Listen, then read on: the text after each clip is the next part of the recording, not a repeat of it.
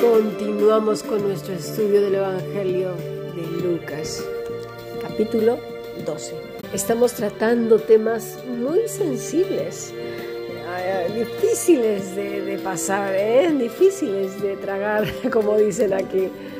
Cuesta trabajo digerirlos porque estamos acostumbrados a que se nos hable bonito, Estamos acostumbrados a que se nos digan cosas lindas de amor, paz, como en los años 60, ¿no?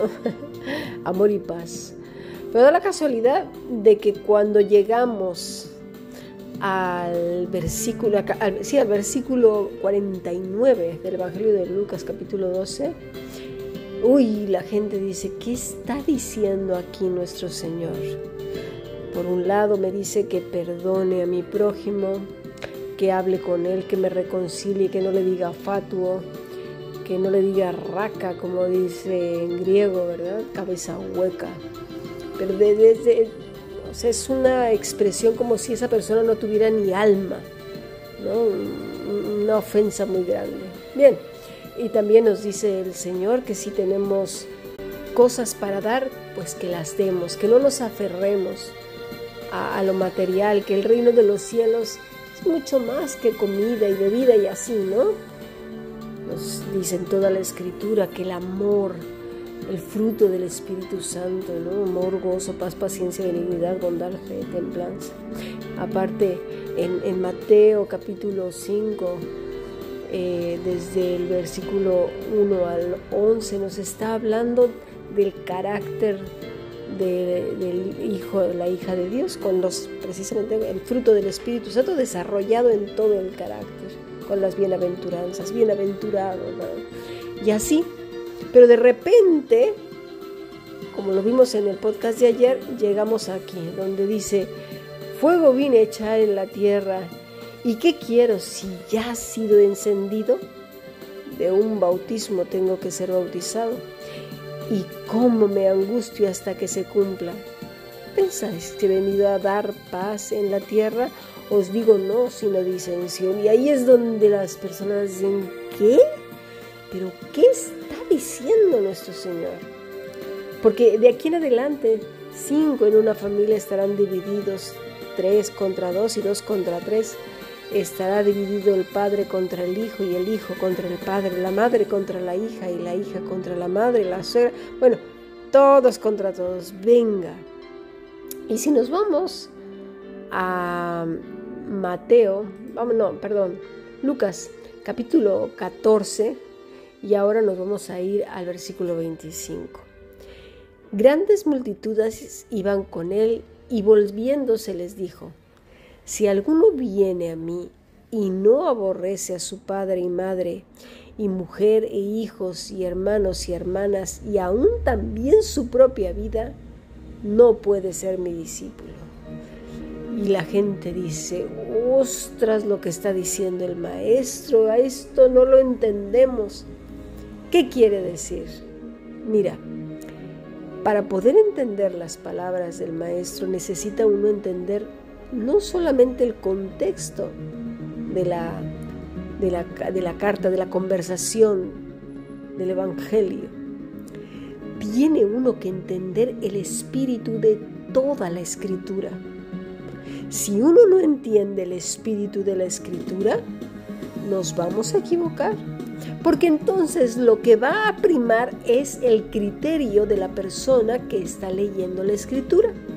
Y ese criterio puede estar condicionado a su cultura, a su contexto familiar, a sus creencias personales y a su propio pecado, a cómo esa persona ve la vida, con lo cual la va a torcer y recontrarretorcer.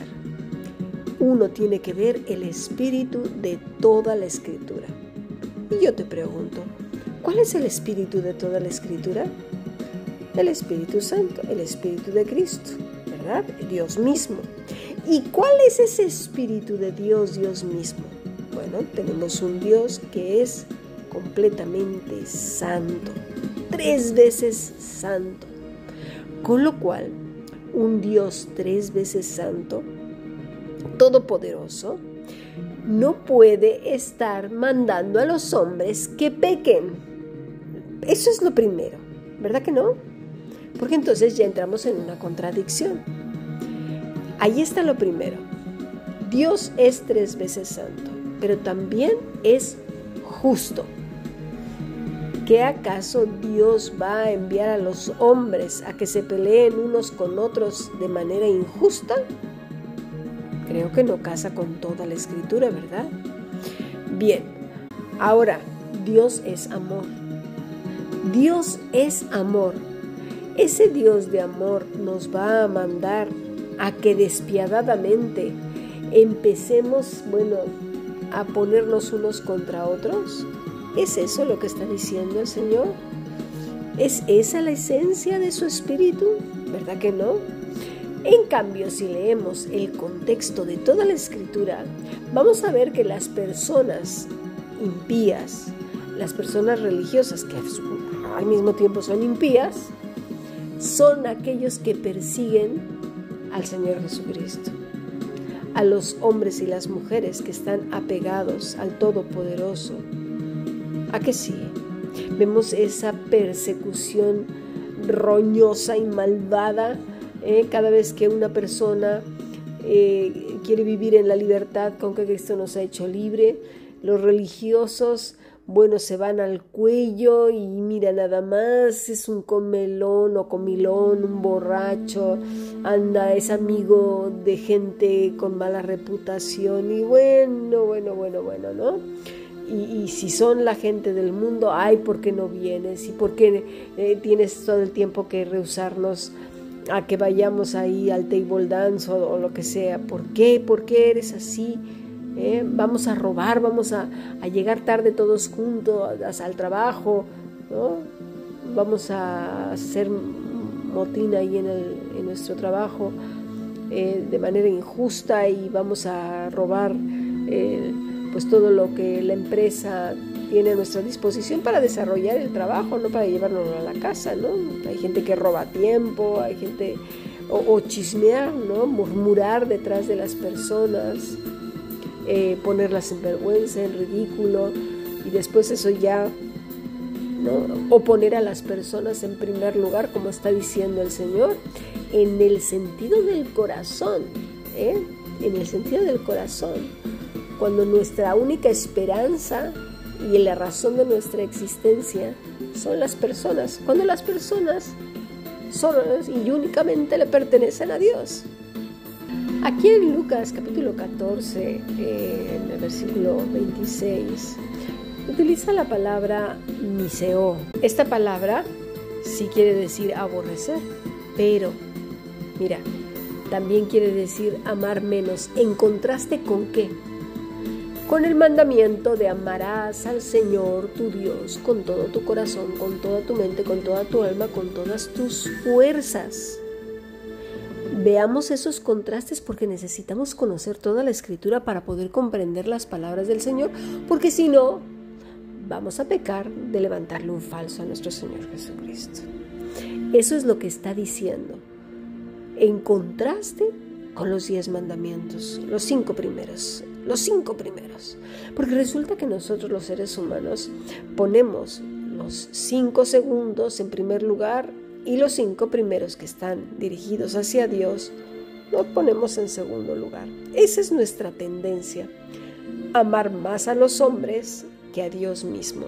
Eso es lo que está diciendo el Señor Jesucristo aquí en Lucas 14, entiéndase bien, ¿sí? Entonces diríamos así, si alguno viene a mí y no pone a Dios en el lugar en el que corresponde, y después a su padre, a su madre, a su mujer e hijos, hermanos y hermanas, y aún también su propia vida, no puede ser mi discípulo. ¿Por qué? Porque lo vamos a poner en contraste con lo que dijo el Señor cuando le preguntaron sus padres, ¿dónde estabas, hijo mío? y dijo, mi comida, que es hacer la voluntad de mi Padre. ¿Qué era su prioridad? Dios mismo era su voluntad, la razón de su existencia. Y luego lo ponemos en contraste también con el pasaje cuando su madre y sus hermanos estaban allá afuera que habían ido por él, ¿verdad? Estaba en una, en una habitación, en una casa, y le dicen tu madre y, tus hermanos te esperan allá afuera. Y dijo, ¿quién es mi padre, mi madre y mis hermanos? Sino los que hacen la voluntad de mi Padre que me envió.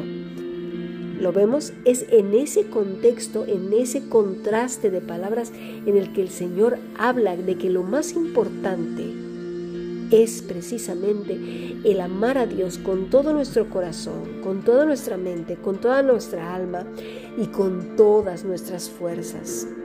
Esto lo tenemos que tener muy claro porque si no nos vamos a equivocar a la hora de querer interpretar la escritura o pensar que el Señor verdaderamente nos está diciendo que pues que tengamos rencillas y pleitos con nuestra familia y que seamos nosotros los que los provoquemos para darles de bibliazos y decirles que pues eso, que se merecen el infierno y a saber cuántas cosas.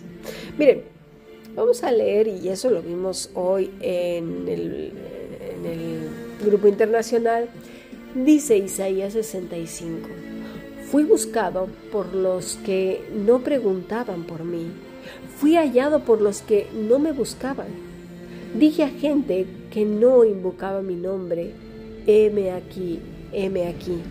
Extendí mis manos todo el día a pueblo rebelde, el cual anda por camino no bueno, en pos de sus pensamientos. En hebreo dice así, este pueblo obstinado Dice, todo el día mis manos extendí. Es muy bonito porque no solamente habla de, una mano, obviamente no está hablando de las manos de Dios, está hablando de su disposición hacia el pueblo. La palabra Yad habla también de, de la compañía de Dios, del cuidado de Dios, es decir, extendí mi cuidado hacia este pueblo. Versículo 3. Pueblo que en mi rostro me provoca de continua ira, sacrificando en huertos y quemando incienso, incienso sobre ladrillos, que se quedan en los sepulcros y en lugares escondidos, pasan la noche, que comen carne de cerdo y en sus ollas hay caldo de cosas inmundas. Mira, más de uno en sus ollas serían sus corazones, sus vidas en secreto. Tienen tanta podredumbre. Lástima de aquellos que se creen tan buenos, porque bueno fuera que se arrepintieran. Ya tendremos tiempo de estudiar un poco más a fondo este pasaje, pero quedémonos con eso. El Señor está hablando a estas personas que un día le iban a buscar gente como tú y como yo que no formamos parte, no formábamos parte de, su pueblo, somos gentiles, pero en su gracia y en su misericordia el Señor se acercó a un mundo malvado y por medio de Cristo nos perdonó y nos acercó a Él. ¿Por qué? Porque le buscamos. Dice, fui buscado por los que no preguntaban por mí, fui hallado por los que no me buscaban. O sea, gente ajena que éramos, muy ajena al Señor. Estos que ahora somos, muchos vendrán a por nosotros, muchos, sobre todo aquellos que se sienten muy justos, y que les encanta todo lo que son reglas y reglas y más reglas. Ah, te falta el requisito número 2 para poder ser salvo. Ah, y el 3 y el 4 y el 5 y el 6. O sea, no es la sangre preciosa de Cristo. No, no, no, no. No es Cristo su obra redentora. No es Cristo su vida aquí en la tierra que vino a padecer por nosotros que murió en la cruz y resucitó al tercer día y ascendió a los cielos y ha prometido venir por nosotros, que también no creen en eso. ¿eh?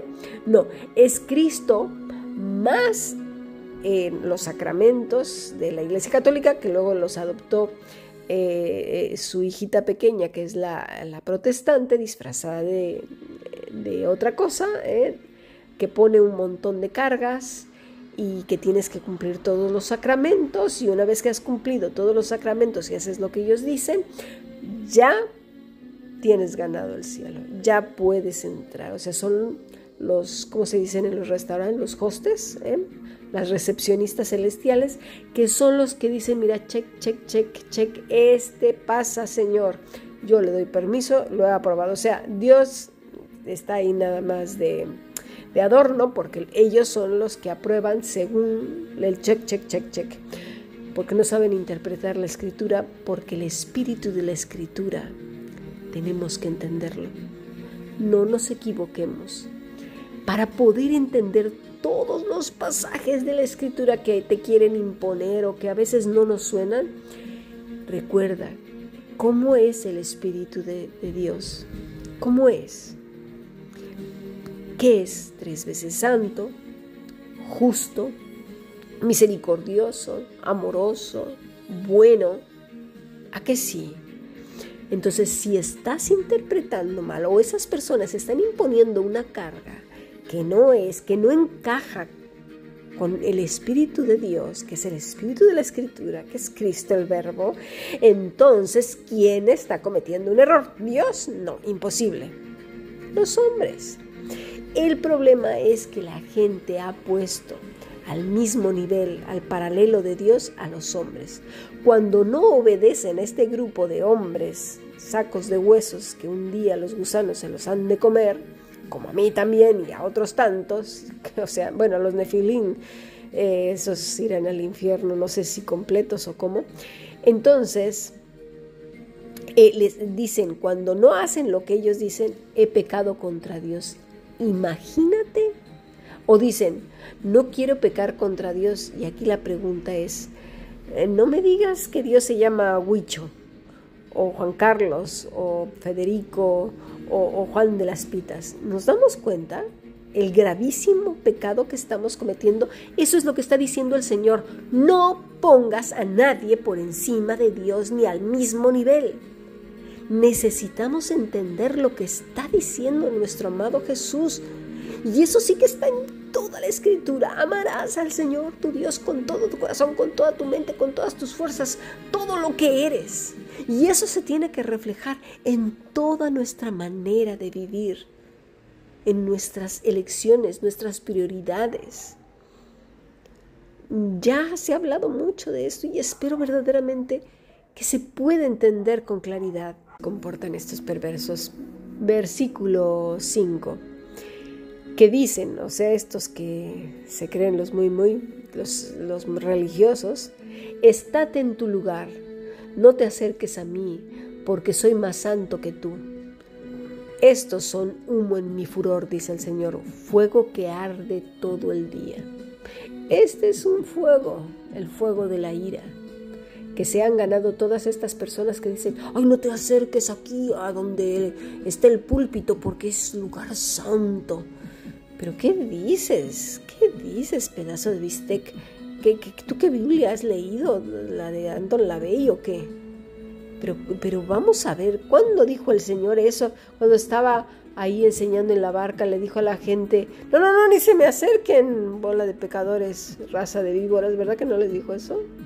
A las mujeres cuando le fueron a limpiar los pies con sus lágrimas. Que no, no saben leer la escritura. ¿eh? dice que su fuego arde todo el día contra esas personas. Yo pregunto, ¿qué fuego prefieren? Yo creo que prefieren el de la ira de Dios porque siguen obstinados y justificando una y otra vez y sacan versículos y venga, vamos a contender. Bueno, eh, ya lo dice el Señor, ¿verdad? Que por causa de su mal corazón van a contender y a traer la espada y a pelear y venga te voy a demostrar que, que sí, que no te me tienes que acercar porque yo soy la ley impuesta por Dios y tú eres un impío, pecador, malvado, con ojos viscos. Mira, no puedes distinguir tu mano derecha de la izquierda, yo soy el ungido. Mira lo que está diciendo el Señor. Mira, mira lo que les va a pasar. ¿eh? He aquí, que escrito está delante de mí, no callaré, sino que recompensaré y daré el pago en su seno por vuestras iniquidades, dice Jehová, lo llama iniquidades.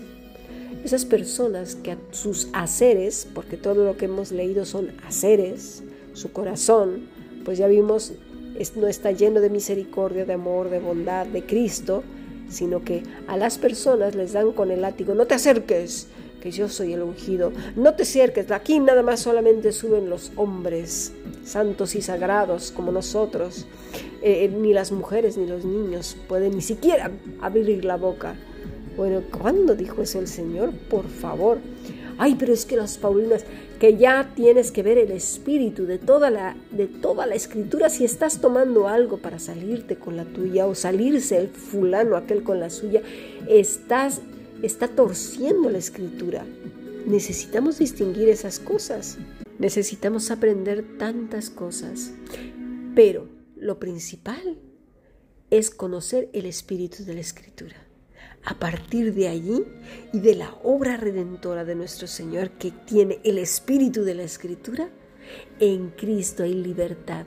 Ninguna condenación hay para aquellos que viven en Cristo, dentro de Cristo, sujetos a Él, en el fruto del Espíritu Santo, con el carácter que menciona el Señor en Mateo 5 del 1 al 11. Ninguna condenación hay. Nada de que si te faltó esto, que no sé qué. Mira, ni caso, ni caso. El Señor no se dejó agobiar por estos, ¿eh? No, y mira que lo persiguieron, ya no sabían ni cómo destrozarle la vida. Pero eso nos dice el Señor, no te preocupes, yo he vencido al mundo. Mayor es el que está en ti, quien es Cristo mismo, que el que está en el mundo. Así que mantengámonos firmes, amando al Señor con todo nuestro corazón, con toda nuestra mente, con todas nuestras fuerzas, con todo nuestro ser. Y a nuestro prójimo, sí, pero en ese orden, no se nos olvide y aparte de todo eso, vendrán los enemigos como vinieron con él. Eso está diciendo nuestro amado Rey. Sigamos aprendiendo bendiciones.